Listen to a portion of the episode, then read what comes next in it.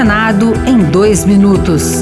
Eu sou Rosângela Tejo e você ouve agora as principais notícias do Senado Federal desta quinta-feira. O presidente do Senado classificou de insensata a ameaça de prisão dele e de ministros do Supremo Tribunal Federal na chamada Minuta do Golpe. Investigações da Polícia Federal revelaram que, em uma das versões da chamada Minuta do Golpe, havia decretação da prisão de ministros do Supremo Tribunal Federal e do presidente do Senado. Assim como Rodrigo Pacheco, o senador Everton, do PDT do Maranhão, disse que cabe à justiça esclarecer os fatos. Totalmente insensato e irresponsável essa atitude de uma minoria que tentou, planejou ou usou em pensar realizar uma prisão totalmente arbitrária contra autoridades que nós vamos acompanhar aqui do Congresso Nacional de forma muito atenta. O Senado vai retomar a discussão sobre a PEC que limita a candidatura de militares depois do carnaval.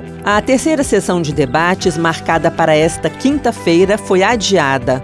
O texto determina que apenas aqueles com mais de 35 anos de serviço passem para a reserva remunerada ao se candidatarem a um cargo político. Para o senador Eduardo Girão, do Novo do Ceará, a medida busca excluir da política os militares que vêm sofrendo o que chamou de segregação. O objetivo é segregar e nós não temos o direito de fazer isso com nenhum brasileiro para que possa disputar, para ser votado e votar. Outras notícias sobre o Senado estão disponíveis em senado.leg.br barra rádio.